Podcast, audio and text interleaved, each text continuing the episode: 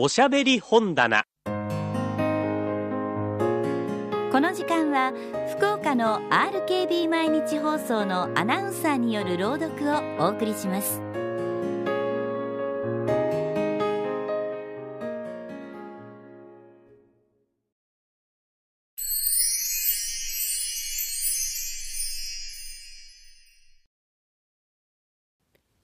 太宰治漁服記後編。諏訪は追憶から覚めて不審げに目をパチパチさせた。滝がささやくのである。八郎や三郎や八郎や父親が絶壁の赤いツタの葉をかき分けながら出てきた。巣は何ぼ売れた諏訪は答えなかった。しぶきに濡れてキラキラ光っている鼻先を強くこすった。父親は黙って店を片付けた。住小屋までの山頂ほどの山道を諏訪と父親は熊笹を踏み分けつつ歩いた。もう店しまうべ。父親は手かごを右手から左手へ持ち替えた。ラムネの瓶がカラカラ鳴った。秋土用すぎで山さ来るやつもねえべ。日が暮れかけると山は風の音ばかりだった。奈良やもみの枯葉が折々みぞれのように二人の体へ降りかかった。おど諏訪は父親の後ろから声をかけた。おめえ、何しに生きてるば？父親は大きい肩をぎくっとすぼめた。諏訪の厳しい顔をしげしげ見てからつぶやいた。わからねえじゃ。諏訪は手にしていたすすきの葉を噛み裂きながら言った。くたばった方はいいんだに。父親は平手を上げた。ぶちのめそうと思ったのである。しかしもじもじと手を下ろした諏訪の気が立ってきたのを遠から見抜いていたがそれも諏訪がそろそろ一人前の女になったからだなと考えてその時は堪忍してやったのであった。そうだべな。そうだべな。諏訪はそういう父親のかかり草のない返事がバカ臭くてバカ臭くてすすきの葉をべっべっと吐き出しつつ「アホアホ」と怒鳴った。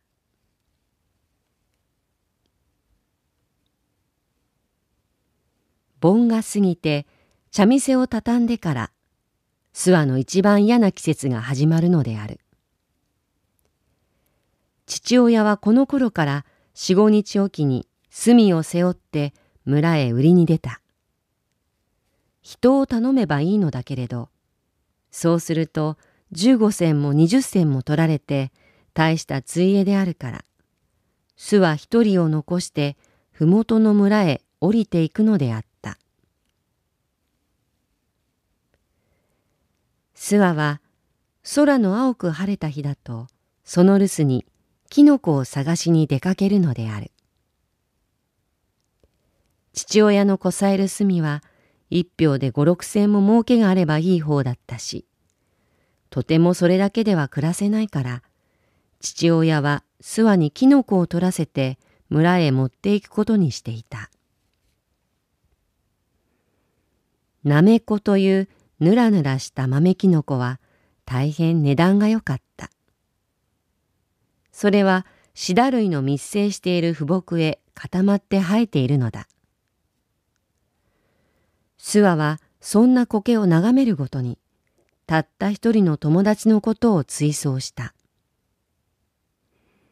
キノコのいっぱい詰まったかごの上へ青い苔を振りまいて小屋へ持って帰るのが好きであった。父親は炭でもキノコでもそれがいいねで売れると決まって酒臭い息をして帰った。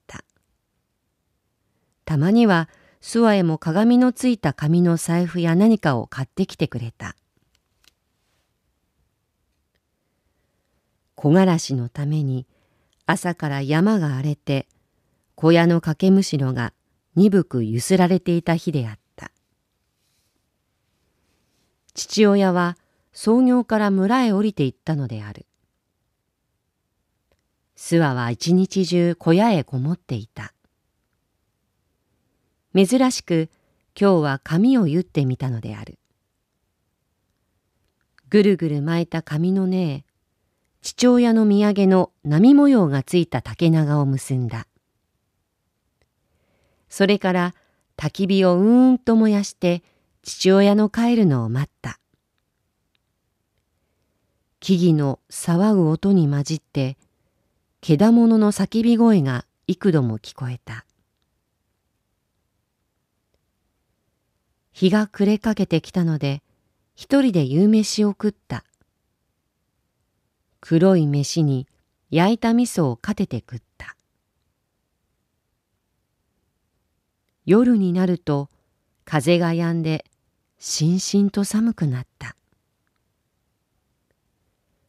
こんな妙に静かな晩には山できっと不思議が起こるのである。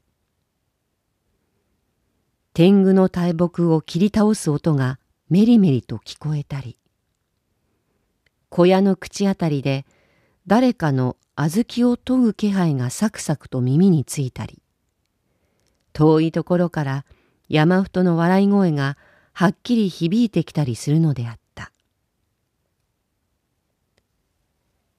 父親を待ちわびた諏訪はわら布団着て炉端へ寝てしまった。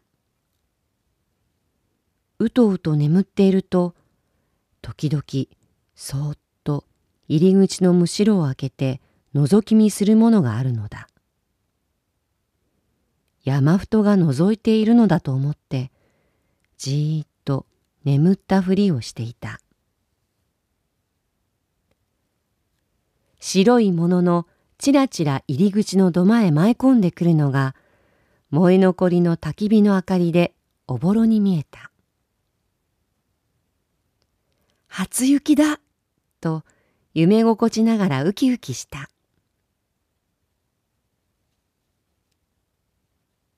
疼痛。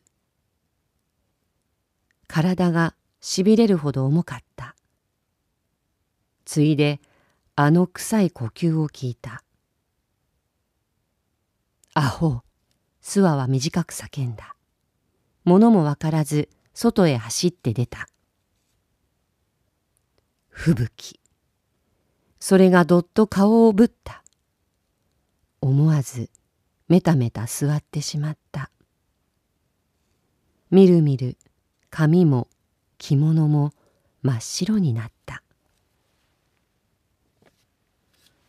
諏訪は起き上がって肩で荒く息をしながらむしむし歩き出した。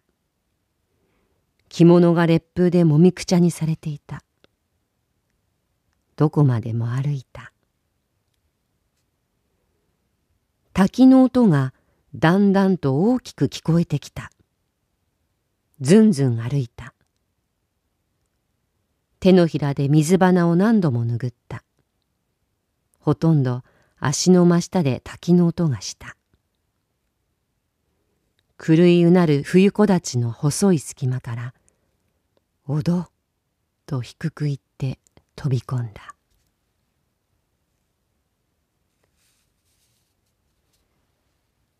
気がつくと辺りは薄暗いのだ。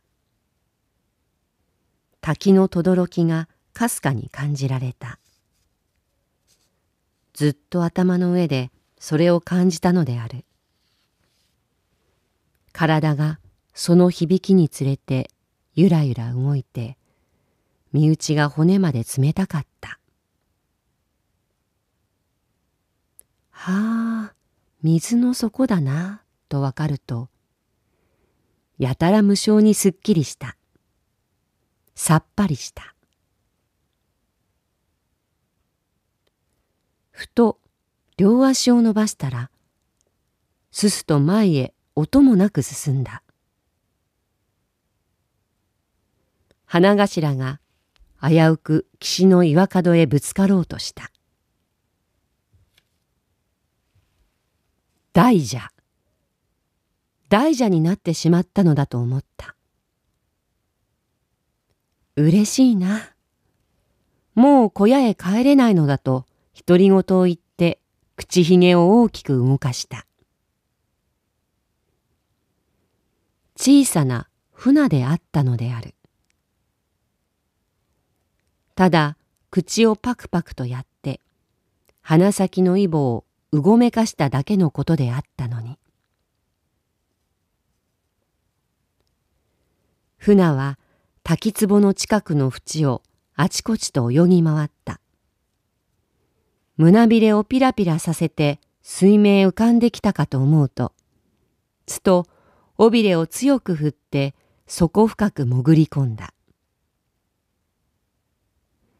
水の中の小エビを追っかけたり岸辺の足の茂みに隠れてみたり岩角の苔をすすったりして遊んでいた。それから船はじっと動かなくなった。時折胸びれを細かくそよがせるだけである。何か考えているらしかった。しばらくそうしていた。やがて体をくねらせながらまっすぐに滝壺へ向かっていった。たちまちくるくると木の葉のように吸い込まれた。